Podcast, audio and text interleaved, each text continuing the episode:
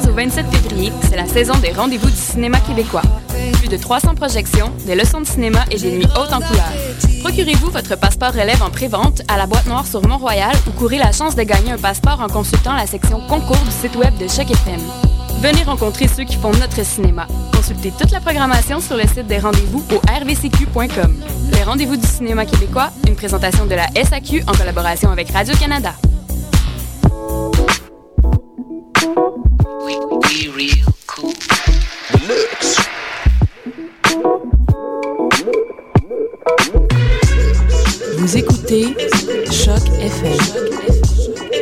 L'alternative urbaine.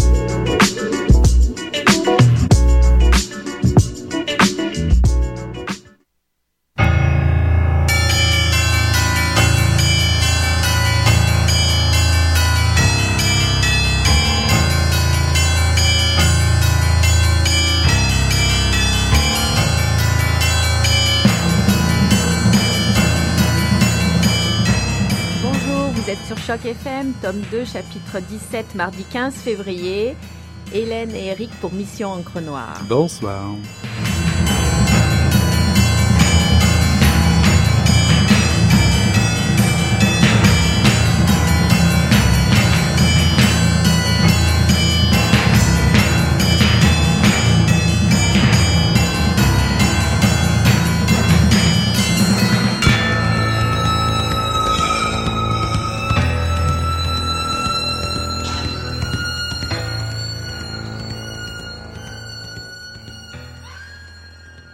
L'argent n'était pas un problème.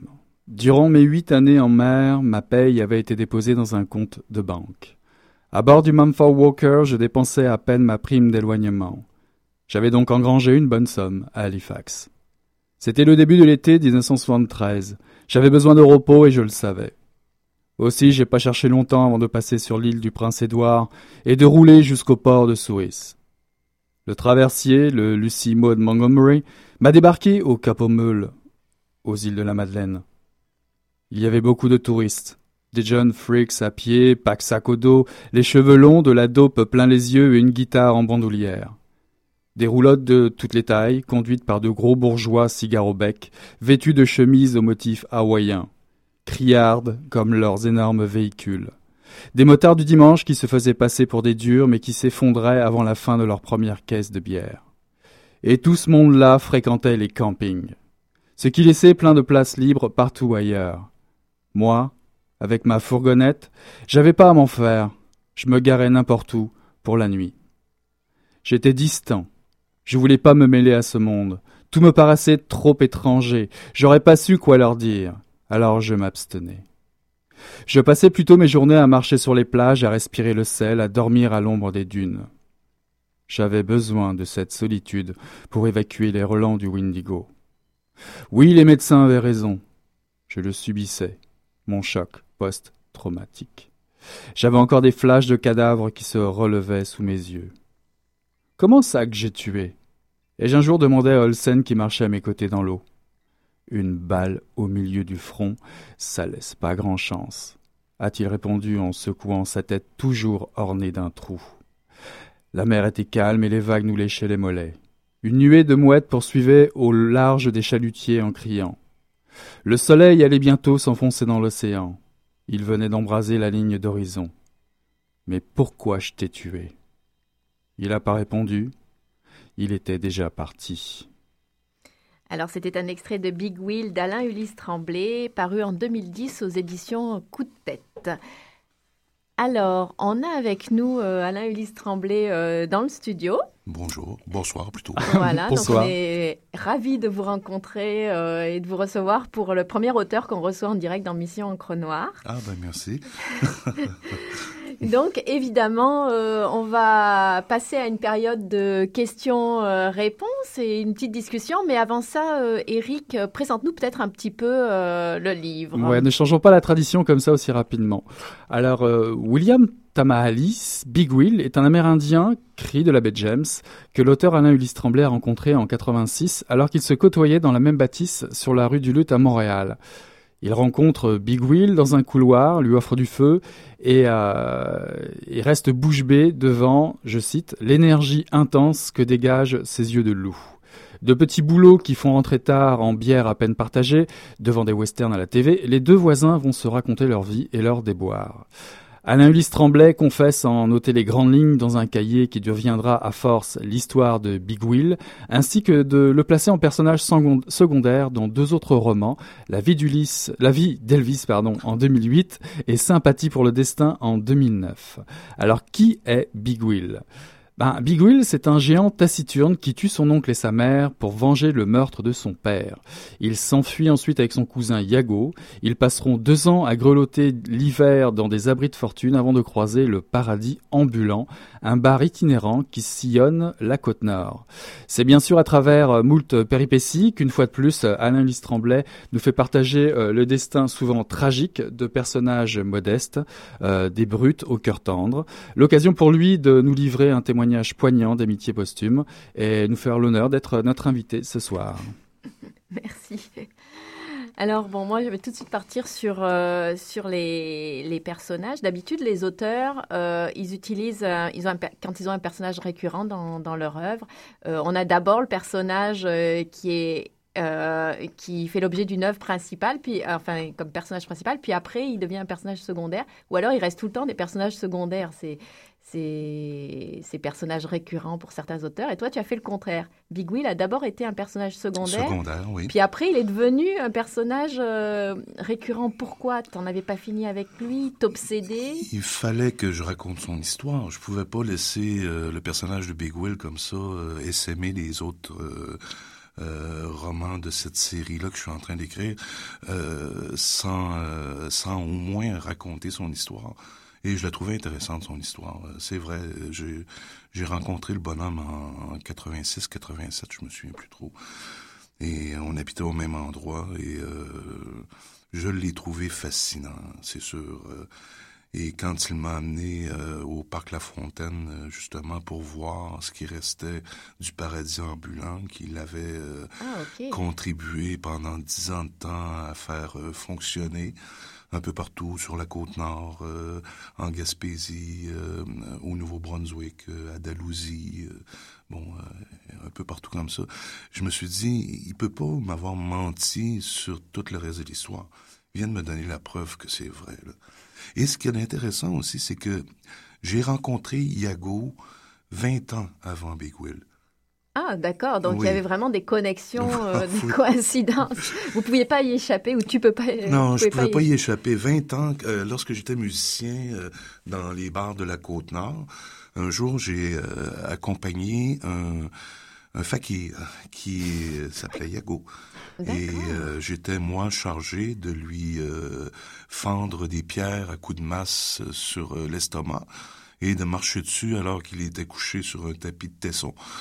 D'accord. Donc là, on se rappelle aussitôt, nous, qui venons Oui. de lire Big Will, une scène euh, Exactement. Oui, dans oui. le dans le roman. euh, Ça, c'est un peu de l'extrapolation. J'ai inclus une partie de mon expérience avec Ok. Iago euh, Ah, après. fascinant. tu sais. Donc, quand j'ai rencontré Big Will puis qu'il m'a parlé d'Iago, euh, oui, je savais, la, la connexion s'est faite tout de suite. Là. Mais est-ce que ces personnages, on Il va, dit on- Iago, j'ai dit le fakir. Ouais. Il dit oui. C'est mon cousin, c'est mon presque frère. Ah bon. Et est-ce que, alors, est-ce qu'on va continuer à retrouver ces personnages-là dans d'autres euh, romans qui à venir éventuellement? Oui, ah oui, il reste encore toute l'histoire de Iago à écrire. Euh, après sa fuite du paradis ambulant, il commence à peine sa carrière de, de si on veut, d'illusionniste, de fakir, euh, et il commence par se produire dans les foires agricoles du sud des États-Unis avant de devenir une vedette qui était qui, qui est invitée dans les plus grands cabarets et qui fait son numéro euh, dans les casinos tu sais, jusqu'à sa déchéance. D'accord. Qui est raconté, la, la, déchéance de Yago est racontée dans Big Will. Donc, j'aurais pas besoin de revenir là-dessus. D'accord. Je vais juste raconter son ascension jusqu'au moment où il commence à plonger. D'accord. Donc, euh, l'entre-deux va faire l'objet d'un. Euh, est-ce que tous les romans que tu fais se construisent comme ça, avec à partir de personnages que tu as rencontrés ou euh, qui dont l'un t'a parlé de l'autre et à chaque fois ça part de faits euh, réels ou de oui, rencontres? Oui, oui, euh, prenons la vie d'Elvis par exemple. Je l'ai dédié au personnage d'ailleurs, qui à la personne qui m'a inspiré le personnage d'Elvis. Euh, qui est un ami d'enfance, qui est Jacques. Euh, Jacques, qui était, lui, batteur euh, dans l'orchestre qu'on avait monté ensemble et qui était orphelin lui aussi et qui a fait une vie où où ça s'apparente un peu là à celle de d'Elvis. les l'ensemble des narrateurs de euh, de euh, la valse des bâtards, par exemple, sont des gens que j'ai rencontrés dans la rue euh, au temps où j'étais euh, travailleur de rue. Donc ils m'ont raconté leur histoire. Et évidemment, en étant un auteur, je suis un peu menteur aussi. oui, c'est ça, j'allais dire. J'ai La part de la fiction dans tout ça. Oui, oui. Euh, les gens qui, euh, le narrateur euh, qui de Ma paye contre une meilleure idée, c'est le collègue de Big Will sur le Mumford Walker. C'est lui qui apprend le métier d'homme de roue, donc de timonier. Ouais. Oui, c'est ça, parce que c'est celui-là qui commence à mapper contre une meilleure idée que la mienne par un naufrage, c'est ça? Euh, non, ça, c'est la, vie d'Elvis. La vie d'Elvis, oui. c'est ça. Je confonds. oui, oui, ben, j'essaie d'avoir une écriture qui, euh, je dirais pas hyper réaliste, mais plausible. Donc, oui, basé sur une réalité qui est concrète et, qui peut toucher les gens. Est-ce que c'est nécessaire, euh, comme ça, de, partir de la réalité pour que ça ait l'air vraiment euh, authentique ou c'est aussi ça qui t'inspire, la réalité qui t'inspire et c'est à partir de là que tu peux travailler? Tu ne saurais pas travailler autrement? Ah non, non, je, je sais travailler autrement. Euh, sauf qu'en littérature, je me suis donné un, un projet d'écriture. Un projet qui s'appelle euh, Chronique du Big Bonheur. Et ça rassemble 12 romans. Là, j'en ai 6 décrits avec euh, Big Will. M'en reste 6 à produire. Tantôt, j'ai parlé du roman d'Iago. Je ne sais pas encore comment il va se euh, titrer, mais bon, Iago est en train de mijoter, là, tranquillement dans ma tête, dans mon arrière-pensée. Et bon, euh, et, tout comme les autres romans qui vont suivre. Donc c'est une série finalement. C'est une série, oui. Ah oui, on pourrait, on pourrait à la toute fin prendre les douze romans et les publier en un seul. donc on aurait une forme de comédie humaine, si on veut, ou encore une forme d'Ulysse à, la James Joyce. Mais euh, parce que en même temps, tu donnes la parole à des gens euh, dont on entend peu parler ou des milieux sociaux. Et, ou des... ça. et ça, c'est quoi? C'est une entreprise de réhabilitation sociale? Non, pas du tout. Euh, ceux qui ont accès à la parole publique parlent déjà en masse. Et ceux qui ont un accès forcé à la parole publique, mettons les politiciens et les grands industriels, s'expriment déjà à fond euh, via les médias, via euh, donc euh, quand est-ce qu'on entend une interview avec un squeegee ou avec un, un itinérant qui vend l'itinéraire au coin de la rue? Plutôt rare hein? et même bon non, j'embarque pas là-dedans parce qu'elle va m'en vouloir. Euh, je vais venir, oui, je m'inspire, oui, de la réalité pour écrire parce que je veux que ce soit le plus plausible possible et j'écris une période de temps qui est très courte quand même, qui part de 1940 jusqu'à 1990. Mm-hmm. Ce sont les gens que j'ai rencontrés qui m'ont parlé depuis. Euh, ça trace un portrait du Québec euh, dans ces années-là aussi, je trouve. Quand on met les, romans bout à bout, oui. Euh, ah je trouve beaucoup ça. Et, ah ça aborde toutes les, les, les, facettes de, des grands changements qui ont été produits par la Révolution tranquille. Et certains romans aussi replongent dans la grande noirceur de Duplessis, comme Big Will commence dans la grande noirceur de Duplessis. Mm-hmm et euh, finit par passer sans le savoir à la Révolution tranquille. Et tous les changements qu'il voit autour de lui, euh, les mouvements, oui, les mouvements beatniks euh, euh, américains qui se transforment en flower power, euh, comme lors de son arrivée aux îles de la Madeleine, c'est exactement mm, ça. Mm, mm. Dans la vie d'Elvis aussi, oui. il y a, Oui, il y a cette. Mais sympathie pour le destin. Oui. Ça, c'est un- milieu euh, social un peu différent, même s'il Oui. croise des, des, des gens plus marginaux ou plus en Oui, difficulté. ah euh, La, la parole, là, c'est quelqu'un qui euh, lui-même, euh, c'est un artiste peintre. Et puis, alors par contre, il y a le côté authentique avec le système de santé. Je trouve que c'est rare Oui, qu'on en, ah, en- qu'on en entende parler dans la littérature québécoise. Ah, ça, je voulais l'illustrer comme il faut. Ça Il y a presque du journalisme, là. Oui, ben écoutez, euh, écoute, euh, moi j'ai euh, subi trois euh, hospitalisations pour écrire euh, Sympathie. La première Pour écrire. pour écrire Sympathie. La première a été due à justement un problème que j'avais au pied. Et elle a duré, euh, je pense, une douzaine de jours à peu près. Euh, et j'ai rencontré Elvis là-bas. OK, donc euh, ça m'a remémoré mon vieux chum d'enfance. Et, et je me suis dit, ah tiens, OK, bon, oui, OK, on pourrait aller euh, là-dedans. La deuxième fois, ça a été encore hospitalisé pour mon pied. Il me manquait du matériel pour écrire mon roman, finir euh, d'écrire mon roman. C'est que je suis allé le chercher. Je suis rentré avec euh, C'est toi qui demandes au médecin, j'ai un roman à finir, Ah, pourriez-vous oui. m'hospitaliser? Oui, oui. Et la troisième fois, toujours pour mon pied, il y a deux ans, c'était pour vérifier si j'avais... Et là, ça a été extraordinaire parce que non seulement j'avais Elvis dans ma chambre, mais j'avais le Elvis que j'avais imaginé dans ma chambre. Et c'était assez spécial. Donc, je me suis retrouvé à pousser sa chaise roulante euh, de jour comme de nuit parce qu'on dormait pas. Deux, euh, deux insomniaques, lui, euh, dopé jusqu'aux yeux et, et moi, bon, incapable de dormir. Je sais pas pour quelle raison, là, mais... euh, D'accord. de toute façon, c'était l'été, c'était fou, c'était à Saint-Luc, euh, ça débordait. J'avais l'impression d'être en stage à un hôpital psychiatrique en plein cœur de Manhattan. Donc, c'était pas compliqué, là. Donc, trois hospitalisations pour écrire et valider Sympathie pour le destin. Et oui, avec euh, Sympathie, le ton est différent. Pourquoi? Parce que j'ai décidé de faire un Zola de moi. Tu sais, on va montrer la lutte des classes, mais on va la montrer d'une manière qui est euh, extrême.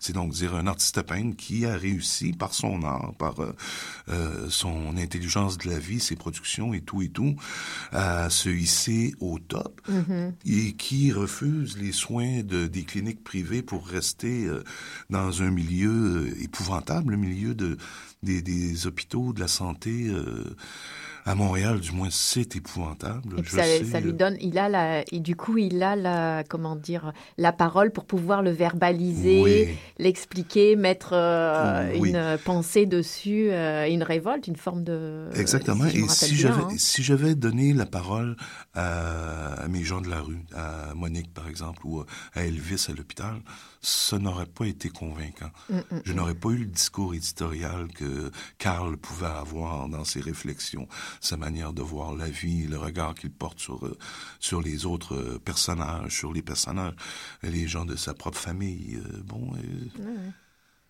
C'est donc c'est pas une exception. C'était voulu dans le. Et euh, est-ce que on se fait une petite pause musicale On va faire une petite pause musicale. On va écouter Bloodshot Bill Paradise. Si vous n'êtes- si vous mettez pas vos casques,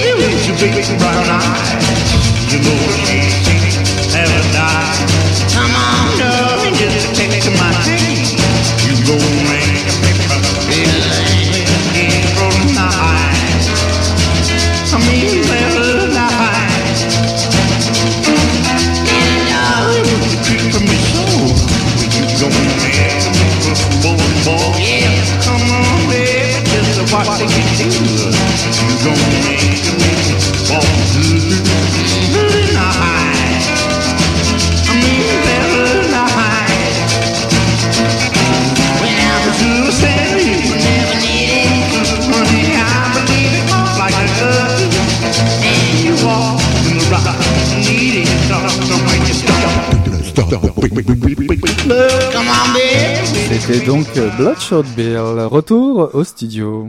Alors moi aussi, je vais faire euh, euh, comme toi, Eric. Je vais lire une petite citation parce Oh. que ça va me permettre de changer le ton.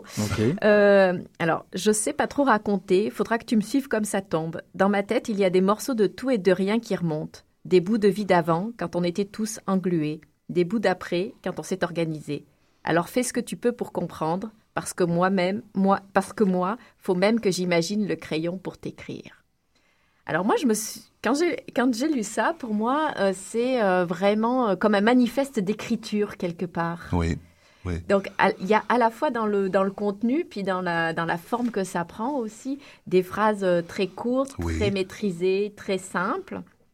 Est-ce que c'est un choix délibéré d'écrire comme ça? Est-ce que c'est la seule chose qui va à ces histoires finalement euh, euh, de, de Québécois euh, à qui il faut donner la parole, qui l'ont pas habituellement, euh, à ces contes, parce que tu es, quand même avant tout un grand conteur. hein. Euh, Moi, je trouve au-delà de l'aspect social, il y a vraiment euh, chaque fois des, des histoires racontées. Oui, ben sinon la, la littérature ne tient pas du tout la route s'il n'y a pas d'histoire. hein. Oui, je veux bien euh, reconnaître l'idéologie du nouveau roman français des années euh, 60, 50, 60, 70. Euh, mais c'est pas pour moi. L'immobilisme, là, euh, dire euh, Nathalie Sarraute. oui, oui, raconter dix pages durant l'entrée au port d'un cargo. Non, pour moi, le, par- le cargo est soit entré au port, soit il entre au port, ou soit il est empêché d'en- de- d'entrer au port par une tempête. D'accord. Donc, euh, Et quand on écrit ça, c'est un gros, gros travail pour arriver à, Oui. à ramasser ça de, de- avec ces quelques mots à chaque fois pour, euh, pour oui, dire les choses. Ah oui, mais ça, ça me vient de euh, des Grecs anciens, des anciens auteurs grecs que, que j'ai étudiés, que j'ai lus, que j'ai traduits euh, euh, du grec ancien au français euh, quand j'étais jeune séminariste, il y a une éternité de ça. Mais bon, euh, j'ai appris. On en apprend tout le temps Ah, sur Dieu. toi. J'ai euh, j'ai appris euh, l'art de la narration, je dirais moi, euh, de, de la main même du maître d'Homère, qui était un gestalt, si on se souvient bien. Homère n'a pas existé en tant que personnage. C'était une communauté euh, d'auteurs, euh, un peu comme on fait avec la série Élise de Michel Vézina.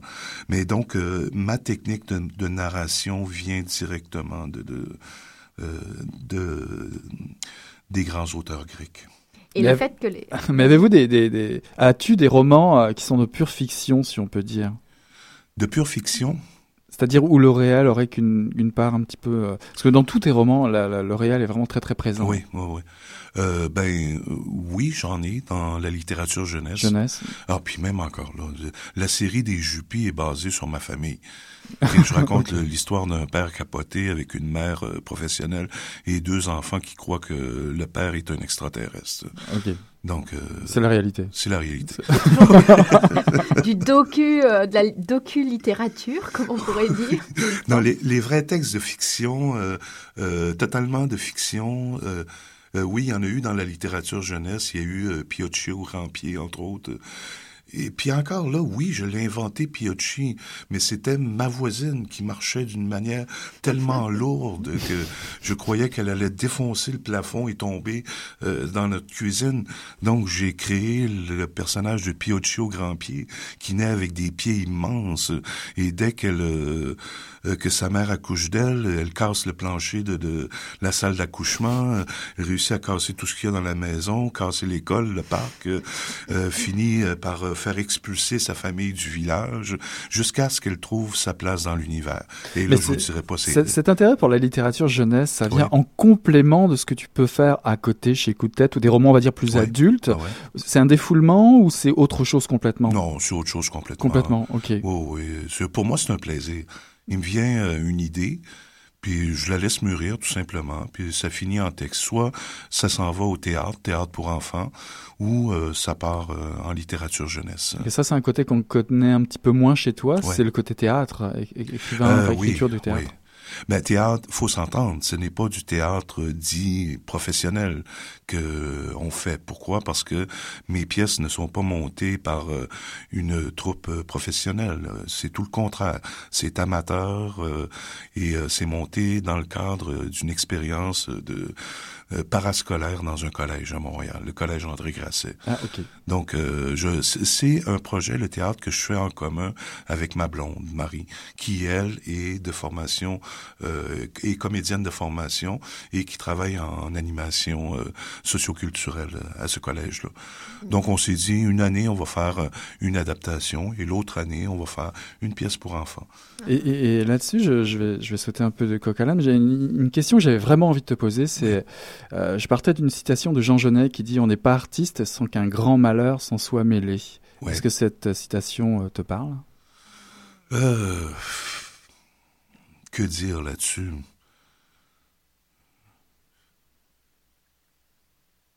Dans, dans Big Wheel, d'ailleurs, il y a un peu, tu donnes un peu Oui. des clés. Hein, Ouais, euh, Je me suis, euh, je me suis un peu mouillé, oui, dans Big Will.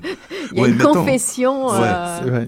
Mettons que euh, mes débuts en tant qu'artiste peintre n'ont pas été glorieux euh, dans la région de Charlevoix. J'étais plutôt euh, euh, ignoré, euh, mis de côté, considéré comme euh, débile léger.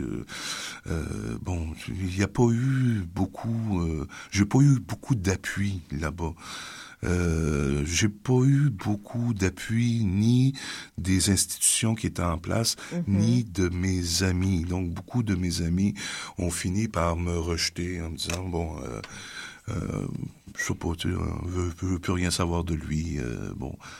Et euh, oui, il y a eu des grands malheurs. Euh, euh, si j'ai arrêté de peindre en 84, par exemple, c'est que mon atelier a passé au feu. Voilà, mais Tout a flambé. est-ce que, alors après, se retourner vers la littérature, c'est une forme de catharsis par rapport à ça ou ça Ah, n'a rien je- à voir C'est arrivé. Eh ben, je pouvais pas recommencer à peindre. Plus d'équipement, plus d'atelier. Euh, Fallait passer à autre chose. Fallait passer à autre chose. Fallait passer à autre chose. Et euh, je ne prévoyais pas écrire des romans non plus. Je me suis tourné vers l'écriture, mais vers le journalisme.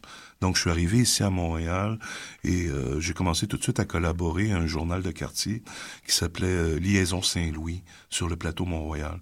C'était avant voir, avant euh, ici, avant euh, les journaux euh, culturels gratuits. Et, Mais c'était dans la culture. oui, c'est ça, oui. Et donc, on a travaillé, j'ai travaillé, euh, je pense, trois ans, là, à peu près, collaboré avec euh, le journal, avant de passer au journalisme euh, institutionnel, si on veut. J'ai travaillé en entreprise, euh, journalisme à l'interne, passé, être entre l'arbre et l'écorce, donc euh, du On côté des employés. Ce qui va nous donner certainement d'autres nouveaux romans à venir. euh, Ben, le tout premier, euh, Ma paye contre une meilleure idée, c'était ça. C'était ça. Ah ouais. Ah ouais, c'est la manière dont je suis arrivé euh, dans le milieu. Ouais. On n'a plus eu le temps de Non, on poser n'a une pas eu le dernière temps. question. J'ai tellement de questions à te poser encore, Alain, Alain Ulysse Tremblay, que c'est, euh, on pourrait faire deux heures d'émission. J'aimerais juste pour terminer rappeler un petit peu les titres de tes, de tes romans, déjà Oui. parus, pas seulement chez Coup Coup de tête d'ailleurs, d'autres qui sont difficiles à trouver, par, par exemple aux éditions La Courte Échelle. On peut peut-être essayer de les trouver en bibliothèque, par exemple Ma paye contre une meilleure idée que la mienne, euh, paru à La Courte Échelle en 2001, La langue de Stanley Landvinaigre, La Courte Échelle en 2003, et plus récemment, bah, évidemment, toute la série des coups de tête, euh, La valse des bâtards, paru en 2007 chez Coup de tête, La vie d'Elvis en 2008, Sympathie pour le destin en 2009, et euh, celui pour lequel on a eu le plaisir de te recevoir ce soir, Big Wheel euh, chez Coup de tête, euh, la maison d'édition bien connue, Michel Vézina entre autres. Voilà, bah, c'est déjà le, le moment de nous quitter. Bon, bah écoute, merci d'être euh, venu avec nous. On était ravis de te recevoir, et puis on va dire au revoir à nos auditeurs. Salut Hélène. Et à la semaine prochaine la où semaine on reçoit un nouvel invité. Exactement. Également prof à l'UCAM, puisque Ah oui. tu es prof à l'UCAM. Donc c'était la série. On aura peut-être l'honneur de, de, de t'avoir en auditeur maintenant. Oui, ben oui. Bonne soirée. Bye bye. Salut. Merci, au revoir.